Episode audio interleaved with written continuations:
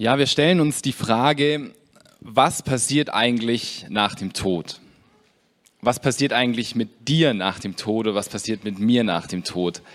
Und der Tod ist es was, da reden wir nicht so gerne drüber. Es gibt ja Kulturen, die reden oder sind ein bisschen offener mit dem Tod. Wir reden vielleicht nicht so gerne drüber, weil wir merken, okay, es kommt zu einem Punkt in unserem Leben, da verlieren wir so ein bisschen die Kontrolle. Gell? Also da wissen wir nicht so richtig, was kommt eigentlich. Ähm, und so ein paar Sachen, naja, wissen wir vielleicht und ein paar Sachen wünschen wir uns vielleicht, aber so richtig wissen, wie es jetzt ganz genau wird, wie jetzt der Morgen, wenn ich ähm, jetzt zur Arbeit gehe, wissen wir eigentlich nicht. Sondern es ist so eine Unbekannte. Und die fordert heraus, mich fordert es heraus, was wohl sein wird, wenn ich hier irgendwann mal die Augen schließe für dieses Leben, sterb und ja, was dann passiert. Und wir haben letztes Mal schon von Dave gehört ähm, über das Thema Hölle. Die Bibel spricht über Himmel und Hölle quasi. Und Jesus, für Jesus war dieses Thema wichtig. Dave hat uns letztes Mal erzählt, okay, Jesus hat mehr über Hölle gesprochen beispielsweise als je jemand zuvor. Und Jesus hat uns auch mehr Einblick in das Leben bei Gott nach dem Tod gegeben wie je jemals zuvor. Und genau das wollen wir uns heute auch anschauen. Was sagt denn eigentlich die Bibel? Was sagt Jesus eigentlich über das Leben nach dem Tod bei Gott? Und wir nennen das immer Himmel und wir sind dann mal im Himmel oder wir werden im Himmel sein. Aber was bedeutet Himmel eigentlich? Das ist ja eigentlich die große Frage. Was bedeutet Himmel? Also wenn wir ja landläufig von Himmel sprechen, dann sprechen wir ja über das, was über unseren Köpfen ist. Ja, hier das Dach ist über unseren Köpfen ist auch schön. Aber was bedeutet es denn im Himmel zu sein? Was kann man sich darunter vorstellen? Vielleicht habt ihr so Vorstellungen vom Himmel, dass ihr auf einer Wolke sitzt, mit einer Harfe in der Hand, mit Engelsflügeln. Das ist so ein Bild, das konnte ich auch nie ganz nachvollziehen. Ähm, aber vielleicht habt ihr ja dieses Bild von Himmel. Da, so wird es sein, wenn wir mal bei Gott sind. Vielleicht habt ihr aber auch ähm, ja das Bild vom Himmel, dass ihr mal für Ewigkeit vor dem Thron Gottes stehen werdet und äh, den ganzen Tag Halleluja rufen. Ähm, vielleicht habt ihr dieses Bild von Himmel das kann richtig gut sein, glaube ich, vor Gott zu stehen und Halleluja zu rufen. Ähm, aber vielleicht fragst du dich ja auch ganz ehrlich, also ich würde mich fragen, auch ganz ehrlich, ähm, okay, soll ich das jetzt eine ganze Ewigkeit machen? Also so mal zwei Stunden, okay, das halte ich vielleicht durch, aber eine ganze Ewigkeit? Okay, schon krass. Ähm, ich weiß gar nicht, ob ich das wirklich will. Und das Schöne ist beim Himmel, dass wir wissen dürfen, und das möchte ich auch ganz an, an, an den Anfang stell, ähm, stellen, egal was wir jetzt gleich erfahren werden vom Himmel und von dem Leben nach dem Tod mit Gott, eines dürfen wir wissen und das dürfen wir immer, immer wenn wir die Bibel lesen, dürfen wir uns das in Erfahrung oder das in Erinnerung rufen. Gott ist gut. Das gilt. Gott ist gut. Und egal, was wir in der Bibel lesen und wir setzen ein Vertrauen auf die Schrift, auf das, was uns gegeben ist, um über Gott zu erfahren. Egal, was wir dort lesen und egal, was für Teile, Puzzleteile du aus diesem Buch herausholst, wir dürfen immer wissen, Gott ist gut. Und Gott meint es gut mit dir und Gott meint es gut mit mir. Und das, was Gott vorhat, ist gut für uns.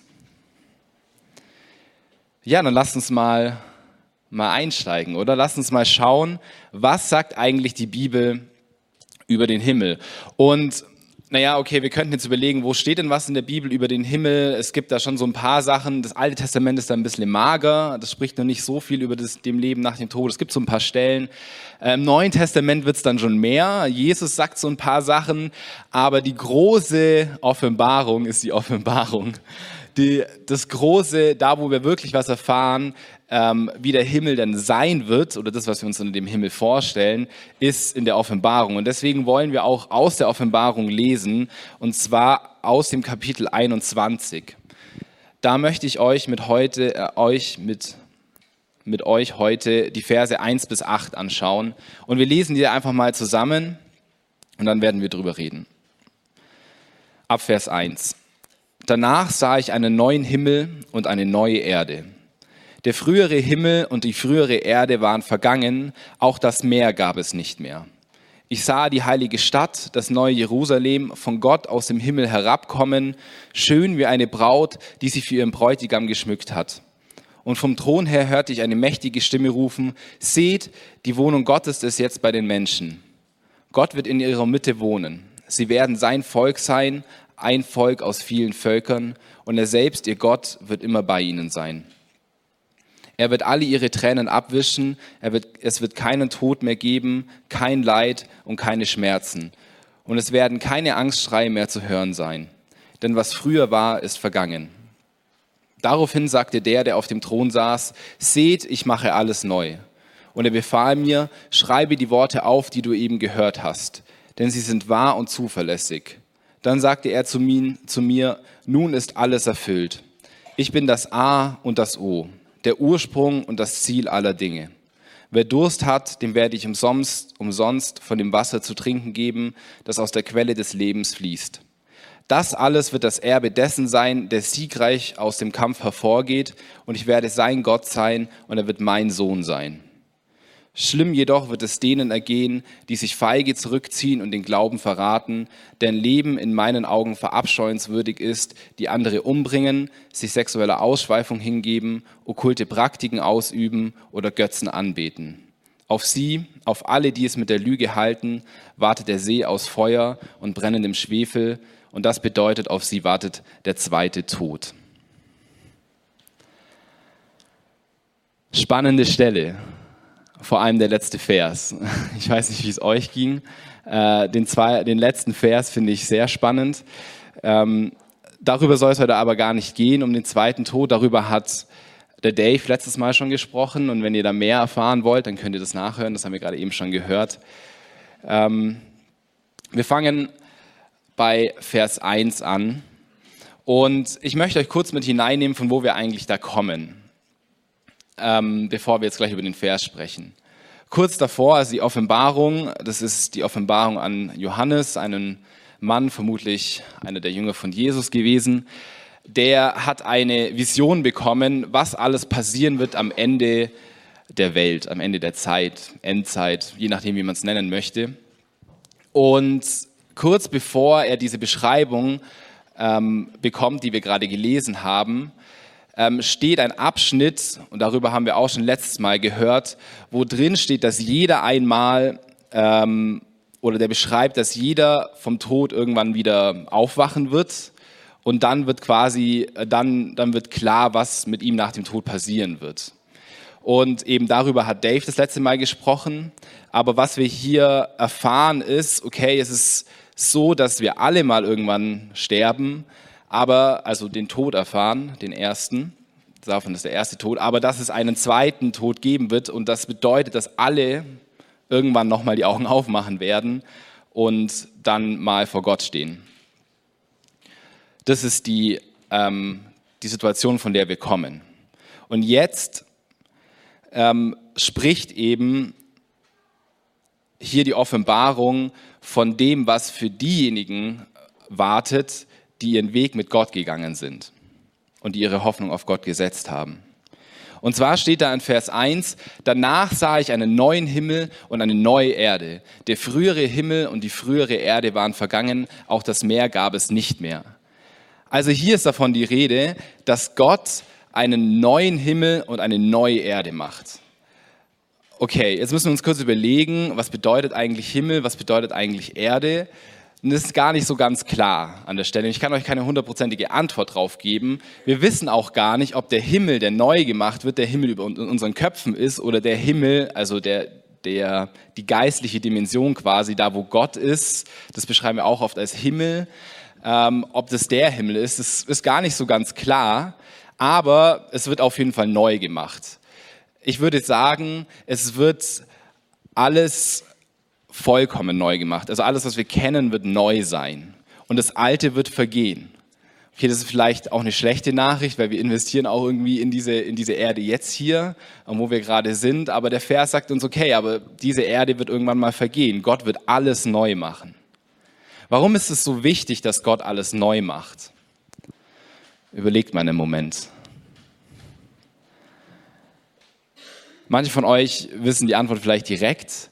Ich würde sagen, ist es gut, dass Gott alles neu macht, weil es hier eben auch ziemlich viel gibt auf dieser Erde, die eben nicht gut, äh, das nicht gut ist. Und für mich ist diese Hoffnung, dass Gott alles neu macht, eine riesige Hoffnung, weil ich weiß, okay, wir bekommen einen Neustart. Gott bereitet hier einen Neustart. Und ich werde am Ende noch kurz was dazu sagen, aber das ist eine Hoffnung, die wir haben dürfen. Und was wir hier erkennen ist, und wenn wir jetzt auch gleich weiterreden, naja, es geht eigentlich gar nicht so sehr um den Himmel, wir, wir können uns auch irgendwie gar nichts darunter vorstellen, sondern eigentlich geht es um eine neue Erde, weil Gott macht eine neue Erde. Und darum geht's. Und wenn wir gleich weiterlesen, dann ist nicht von einem Himmel die Rede, von einer Sphäre, die wir nicht verstehen, sondern ist von einer neuen Erde die Rede. Deswegen müssten wir eigentlich den Begriff Himmel streichen, wenn wir über unser Leben bei Gott nach dem Tod sprechen, sondern eigentlich müssten wir über die neue Erde sprechen. Und das will ich jetzt auch versuchen. Pardon, wenn es mir ab und zu mal durchrutscht, dass ich Himmel sage. Es ist so in unserem Sprachgebrauch drin, aber eigentlich geht es um die neue Erde, weil Gott macht die Erde neu. Okay, was passiert denn auf dieser neuen Erde? Vers 2. Ich sah die heilige Stadt, das neue Jerusalem, von Gott aus dem Himmel herabkommen, schön wie eine Braut, die sich für ihren Bräutigam geschmückt hat. Also Gott macht die Erde neu. Wir wissen nicht genau, wie das aussieht. Ich denke, unsere Erde, wenn wir sie jetzt anschauen, am Anfang beim Countdown hat man es gesehen, unsere Erde sieht Hammer aus. Die Schöpfung, die wir von Gott gegeben haben, ist der Hammer. Und wenn er sagt, er macht das neu, weil er was Besseres für uns hat, weil Gott ist gut, dann wird diese neue Erde wahrscheinlich der Hammer sein. Von Grund auf. Davon gehe ich aus, weil Gott so ist. Und in Vers 2 hören wir jetzt oder lesen wir, dass Gott eine heilige Stadt, also Gott wird eine Stadt vom Himmel, also es ist keine Stadt, die wir erbauen oder ähm, ja, die da auf einmal steht, sondern Gott selber bringt diese Stadt und setzt sie auf diese neue Erde. Gott hat diese Stadt gebaut. Gott ist dieser Erbauer und sie wird schön sein. Schön wie eine Braut, die sich für ihren Bräutigam geschmückt hat. Das ist wirklich eine sehr schöne Metapher, die hören wir immer wieder in der Bibel. Ähm, wir als Gemeinde, das habt ihr vielleicht schon gehört, sind wie eine Braut. Jesus wartet nur damit, dass, dass er endlich mit uns zusammen Gemeinschaft haben darf, so wie eben ein Bräutigam auf die Braut wartet und die, äh, die Braut sich schön macht und sich vorbereitet. Und genauso wird es auch mit dieser Stadt sein. Gott kann es kaum erwarten, diese Stadt äh, aufzustellen und äh, mit uns in dieser Stadt zu leben. Und Jerusalem kennen wir. Also Jerusalem gibt's, Jerusalem kann man besuchen. Viele von euch waren vielleicht das schon oder manche. Und warum wird jetzt hier von einem neuen Jerusalem gesprochen? Naja, Jerusalem jetzt und was Jerusalem bedeutet hat in der Bibel und auch jetzt immer noch bedeutet, ist, dass es eine geistliche, ein geistliches Zentrum war. Dort, ähm, das war die Hauptstadt von Israel und ist die Hauptstadt von Israel. Nee, warte, Tel Aviv ist die Hauptstadt von Israel. Nicht, dass ich nichts Falsches sage. Aber äh, es war lange die, die, die, das geistliche Zentrum von, ähm, von Israel. Da stand der Tempel, da haben die Juden, da sind sie hingegangen, um, ähm, um Gott zu begegnen im Tempel. Und Gott macht dieses neue Jerusalem neu. Er macht dieses Jerusalem neu zu einem neuen Jerusalem. Und es wird ein neues geistliches Zentrum sein. Und warum wird es ein neues geistliches Zentrum sein? Das lesen wir in Vers 3. Und zwar lesen wir, und vom Thron her hörte ich eine mächtige Stimme rufen, seht, die Wohnung Gottes ist jetzt bei den Menschen. Gott wird in ihrer Mitte wohnen, sie werden sein Volk sein, ein Volk aus vielen Völkern und er selbst, ihr Gott, wird immer bei ihnen sein. Also, Gott selbst wird in dieser Stadt wohnen und er wird bei den Menschen wohnen. Und er wird in ihrer Mitte sein. Das bedeutet, Gott wird wirklich da sein. So war es auch mit, mit, seiner, mit seiner mit seiner vollkommenen Präsenz, also komplett. Manchmal erleben wir Gott. Vielleicht hast du Gott schon in deinem eigenen Erleben erlebt, aber es ist immer nur so ein kleiner Glimps, also immer nur so ein kleiner Ausblick, immer nur so ein kleiner Ausschnitt von dem, wer, wer Gott eigentlich ist. Gott ist nicht in seiner vollkommenen Fülle hier. Das wäre ziemlich krass, glaube ich, wenn wir ihn alle sehen, alle vollkommen erleben werden ähm, würden, jetzt hier. Aber dort wird Gott vollkommen sein. Er wird dort wohnen. Das wird sein Ort sein, wo er sein wird. Und wenn wir sogar weiterlesen, ähm, in Vers ähm, Offenbarung 21, Vers ähm, 22 bis 23, Dankeschön. Dann, dann steht hier weiter, einen Tempel sah ich nicht in der Stadt. Der Herr selbst, der allmächtige Gott, ist ihr Tempel, er und das Lamm. Auch sind weder Sonne noch Mond nötig, um der Stadt Licht zu geben. Sie wird von der Herrlichkeit Gottes erhellt. Das Licht, das ihr leuchtet, ist das Lamm. Und ähm, wenn wir dann Offenbarung 22 lesen, Verse 3, äh, nee, Vers 4, da steht, sie werden sein Angesicht sehen und werden seinen Namen auf ihrer Stirn tragen. Also was wir hier erfahren ist, Gott ist so sehr mit seiner Herrlichkeit und mit seiner Präsenz in dieser Stadt und erlebbar, dass es nicht einmal Sonne und Mond mehr geben wird, weil es braucht es nicht mehr. Gott wird mit seiner Herrlichkeit Licht geben und es wird genug sein. Richtig krasse Vorstellung. Ich kann mir nicht vorstellen, wie das ist.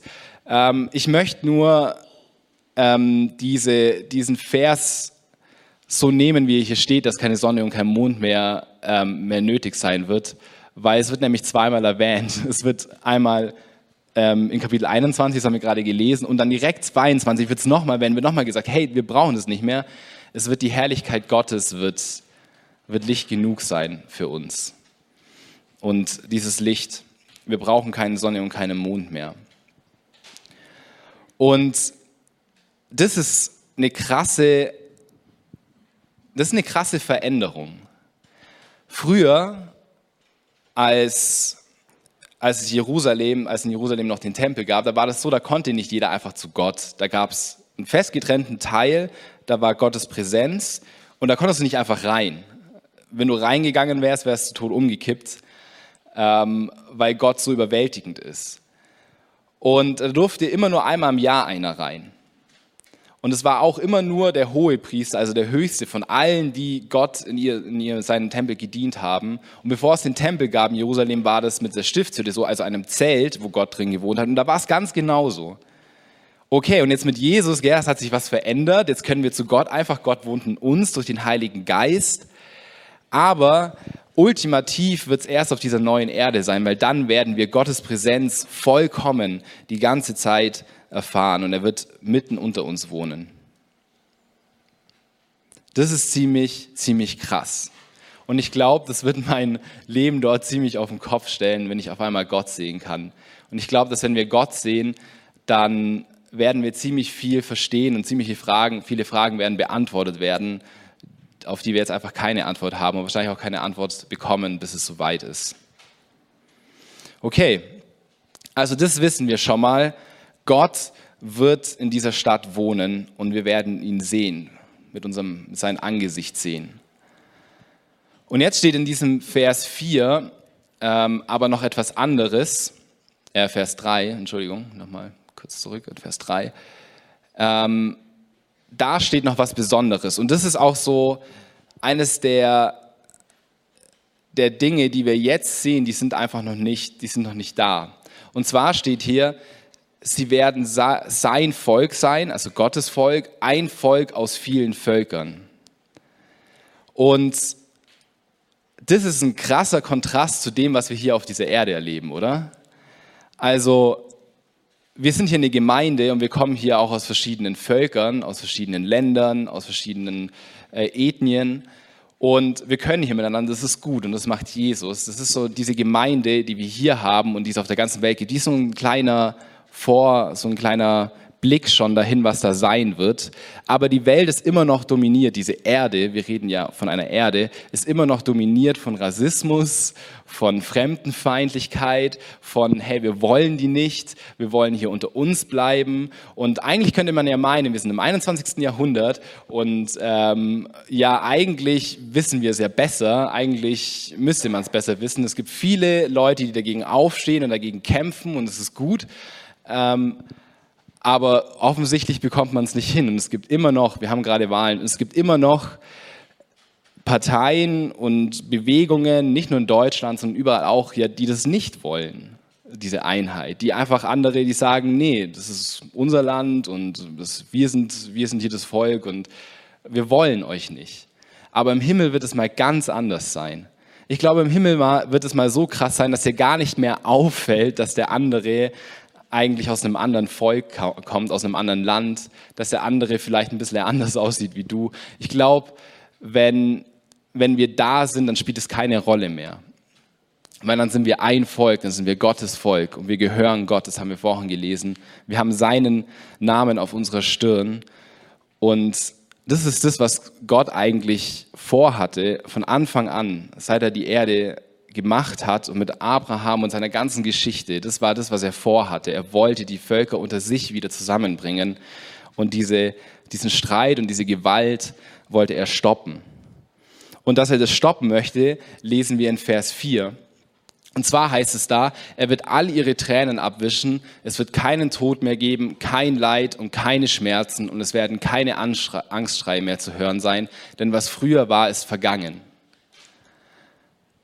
Also, wir müssen verstehen vom biblischen Kontext hier, wenn es keinen Tod mehr gibt. Wir haben vorhin gelesen, okay, es gab einen zweiten Tod und es gibt den normalen Tod und es steht auch in der Bibel, was mit dem normalen Tod passiert. Aber was wichtig für uns ist, ist, dass es keinen Tod mehr geben wird. Da wird niemand mehr sterben. Ab da wird niemand mehr sterben. So, so lesen wir das hier. Und es wird kein Leid und keine Schmerzen mehr geben. Richtig krass. Das ist wahrscheinlich das, was wir uns am meisten unter dem Himmel vorgestellt haben, dass es ein Ort ist, wo all das nicht mehr sein wird. Und das ist für mich, das ist eines der größten Hoffnungen, die wir wirklich haben können, wenn wir mal bei Gott sind. Und das ist das, was Gott möchte. Egal wie dein Gottesbild ist, Gott möchte nicht Leid und Schmerzen, er möchte nicht Gewalt. Und es, ist, es, sind, es gibt spannende Fragestellungen, wie das Alte Testament dazu zu verstehen. Es gibt äh, spannende Fragestellungen, ähm, warum manche Sachen trotzdem passieren. Die möchte ich auch gar nicht beantworten. Wichtig ist, ist, dass dort weder Leid noch Schmerzen sein werden. Weil das war nie Gottes Plan. Und was Gott mit dieser neuen Erde macht, ist, er stellt diesen Plan, den er mit uns hatte, stellt er vollkommen her. Deswegen wird auch alles neu gemacht. Gott hat einen Plan mit uns und er muss diese Dinge hier alle neu machen, damit sie in Erfüllung kommen. Und ein Teil wird davon sein, dass wir keinen Tod mehr haben werden, dass wir kein Leid mehr haben werden, dass wir nicht mehr mehr Angst haben werden, weil wir wissen dürfen, okay, Gott ist da. Gott ist in unserer Mitte und Gott wird für uns sorgen. Das ist das, was, was den Himmel oder die neue Erde ausmachen wird, was das Leben mit Gott ausmachen wird.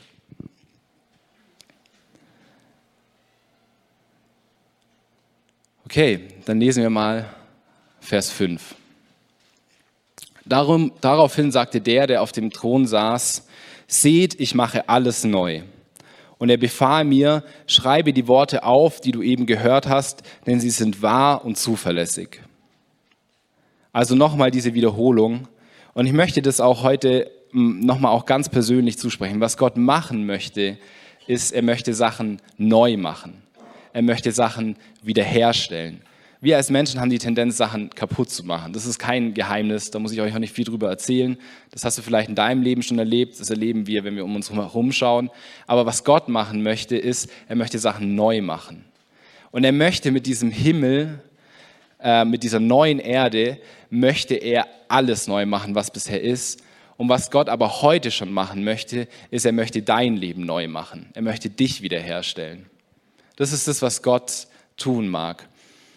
Und das ist diese große Hoffnung. Er macht alles neu, egal in welchem Mist du steckst, egal in welchem, ähm, egal in welchen Problemen du bist, egal was dich bedrückt und du denkst, du hast da nie einen Ausweg und vielleicht auch nicht bis an dein Lebensende hier auf dieser Erde. Du, du darfst wissen, Gott macht alles neu. Er wird irgendwann alles neu machen. Und wenn du mit Gott bist, dann wirst du Teil von diesem Neuen sein. Und dann wird die Probleme, die du jetzt vielleicht hast, werden, diese, diese Probleme werden nicht mehr sein, weil er alles neu gemacht hat. Ich kann es nicht oft genug sagen. Aber es ist oft so schwer, das zu glauben, dass Gott Sachen neu machen will und dass Gott gut ist. Ich habe es am Anfang gesagt, ist oft gar nicht so einfach, ähm, das wirklich zu glauben und wirklich zu wissen, okay, es passiert und ähm, ich darf daran wirklich festhalten, darauf vertrauen. Aber das sagt Gott immer wieder, auch in dieser Stelle, Gott, ich, äh, ich mache alles neu und ich mache auch dein Leben neu. Und dann lesen wir in Vers 6, dann sagte er zu mir, nun ist alles erfüllt. Ich bin das A und das O, der Ursprung und das Ziel aller Dinge. Wer Durst hat, dem werde ich umsonst von dem Wasser zu trinken geben, das aus der Quelle des Lebens fließt. Wer da spricht, ist Jesus. Warum sage ich das? Er wird hier nicht namentlich genannt, aber später, ähm, wenn ihr die Offenbarung zu Ende lest, das könnt ihr daheim gerne mal machen, ähm, dann, dann wird Jesus es nochmal wiederholen. Er ist der Anfang, das Ende, er ist das Ziel aller Dinge. Jesus ist das Anfang und das Ende. Und man könnte sich jetzt die Frage stellen, okay, warum macht Gott all das? Was ist eigentlich das Ziel? Warum hat er das überhaupt alles angefangen? Und die Antwort, die uns die Bibel dazu gibt, ist Jesus. Jesus ist der Anfang von allem. Durch ihn wurde alles gemacht und durch Jesus wird alles zu seiner Erfüllung kommen, alles zu seinem Ende kommen. Aber warum? Warum ist Jesus der Anfang und das Ende von allem? Warum ist diese Antwort eine Person? Die Antwort ist eine Person, weil wir Personen sind. Also wir sind Menschen und Gott schreibt hier eine Geschichte oder hat eine Geschichte geschrieben, die um Menschen geht, die um uns geht. Und Gott bringt diese Geschichte zu Ende mit uns. Das ist die Ende, äh, das Ende der Geschichte von uns und Gott. Das Ende wird ewig sein. Das ist kein so ein klassisches Ende. Aber Jesus ist die Antwort darauf, weil Jesus zeigt, was Gott eigentlich mit uns vorhatte. Wenn wir auf Jesus schauen, dann sehen wir, was Gott eigentlich für uns bereithält was Gott eigentlich mit uns tun möchte, wie wir eigentlich sein sollten. Das Tragische ist, durch Jesus sind wir gemacht. Also steht in Johannes 1, Jesus, durch Jesus ist alles gemacht, ist die Welt gemacht. Wenn Jesus unser Idealbild ist, bedeutet auch wir sind dafür gemacht, so wie Jesus zu sein, so wie Gott zu sein, weil Jesus ist Gott, sein Ebenbild zu sein. Aber wir wissen, dass diese Geschichte nicht lange gut ging. Und wir wissen, dass wir als Menschen versagt haben, dieses Ebenbild darzustellen. Wir haben als Menschen versagt, das dem gerecht zu werden, was Gott eigentlich sich für uns gedacht hat. Manchmal ist es eben wie so ein Bild von so einem Werkzeug. Du machst etwas für einen Zweck und es wird zweckentfremdet. Es ist wie eine Schere, mit der du als Hammer verwenden willst. Es ist einfach ja, es ist wie ein Baum, der da steht, aber keine Frucht bringt. Es ist eigentlich nicht, wofür er gemacht worden ist. Diese Schönheit und das Tolle, was Gott damit vorgehabt hat, das ist einfach nicht in Erfüllung gekommen. Und Gott hat da aber nicht aufgehört, sondern er hat weitergemacht und er hat Jesus manifestiert. Jesus ist selber gekommen als Mensch und hat uns das vorgelebt und noch viel mehr. Er hat, Gott hat ganz genau gesehen, dass wir das nicht erfüllen, dass wir dem nicht gerecht werden. Und er hat gesagt, okay, ich nehme diese ganze, diesen ganzen Mist, den ihr veranstaltet, alle Konsequenzen, die ihr eigentlich dafür zu tragen hättet, die nehme ich, die nehme ich auf mich. Und ich sterbe dafür, obwohl ich es gar nicht verdient habe, ich bin Gott, ich habe es nicht verdient zu sterben, ich habe mir das ausgedacht, ähm, stirbt er und nimmt die Strafe auf sich selbst. Und Jesus ist der Anfang und das Ende, weil das einzige Ticket in, in diese neue Erde, in diese Stadt, und wenn ihr weiterlest, dann werdet ihr das lesen, dieses einzige Ticket in diese Stadt ist Jesus.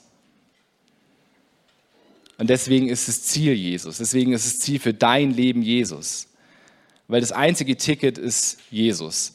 Und wenn wir den Römerbrief lesen, wenn wir Paulus lesen, dann sagt er, hey, du wirst doch nichts gerecht, du wirst vor Gott, du kannst es vor Gott nicht gut machen, egal was du tust, egal was du versuchst, du kannst es vor Gott nicht gut machen. Du hast einfach, du hast einfach versagt, das müssen wir einfach eingestehen. Ähm, aber du wirst gerettet durch Jesus, du wirst gerecht gemacht durch Jesus. Durch Jesus kannst du zu Gott kommen. Und in, in dieser neuen Erde, in dieser neuen Erde wird niemand sein, der nicht aus Glaube und durch Jesus gerettet ist. Niemand wird da sagen können, ich bin auf dieser neuen Erde, weil ich so ein toller, ähm, so ein toller Typ bin, so eine tolle Frau, weil ich alles richtig gemacht habe. Nee, jeder, der da sein wird, dem wird bewusst sein, ich bin da nur, weil Jesus mein Leben verändert hat. Ich bin da nur, weil Jesus für mich gestorben ist. Das wird reine Gnade sein. Das wird ein reines Geschenk sein. Und deswegen werden dort Leute überhaupt sein, weil sonst hätten wir alle keine Chance. Und es ist, es kann gleichzeitig ernüchternd sein, aber es ist gleichzeitig auch umso wunderbarer, weil es uns geschenkt wird. Es wird uns geschenkt. Diese neue Erde ist ein Geschenk, das wir annehmen dürfen.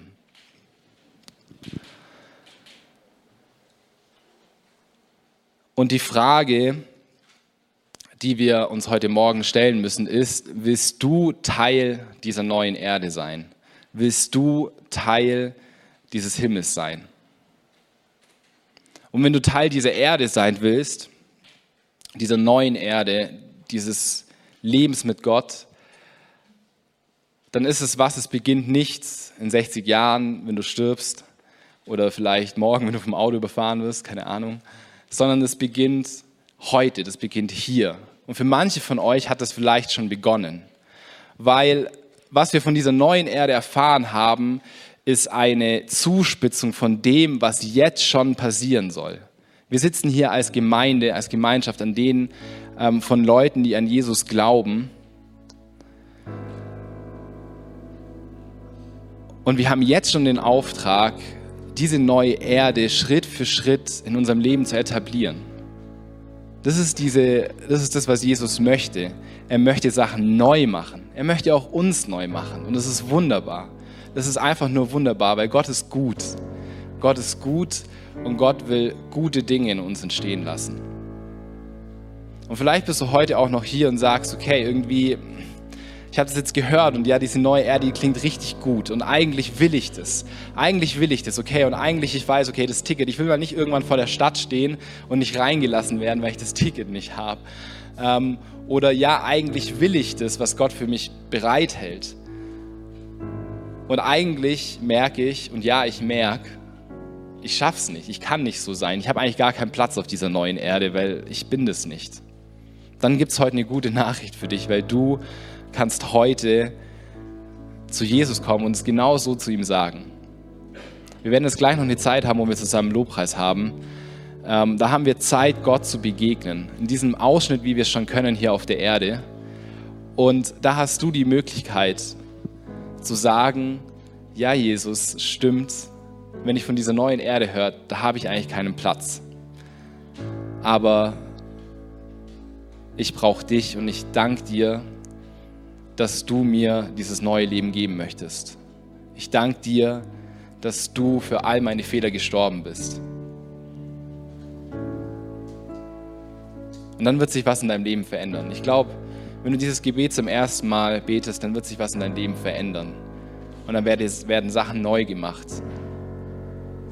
Und das ist einfach das, das ist einfach die, die beste Botschaft, die wir haben hier auf dieser Erde. Und es gibt keine bessere.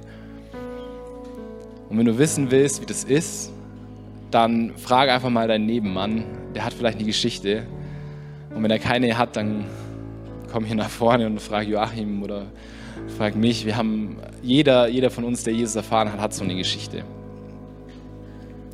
Yes. Ich bete noch zum Abschluss mit uns und dann dürfen wir Gott anbeten für wie gut er ist. Vater, und so danke ich dir, dass wir wissen dürfen, dass du gut bist. Ich danke dir, dass wir wissen dürfen, dass egal was du für uns hast, es wird gut für uns sein. Und in diesem Vertrauen möchten wir einfach heute wieder zu dir kommen. In diesem Vertrauen möchten wir dir heute diesen Tag hinlegen, die Zeit hinlegen, unser Leben hinlegen. Und darauf vertrauen, dass du die Sachen neu machst und in den Glanz und eine Schönheit bringst, die wir, die wir alleine nie erreichen können. Danke, dass du mit uns diesen Weg gehst und dass du uns nicht zurücklässt. Amen.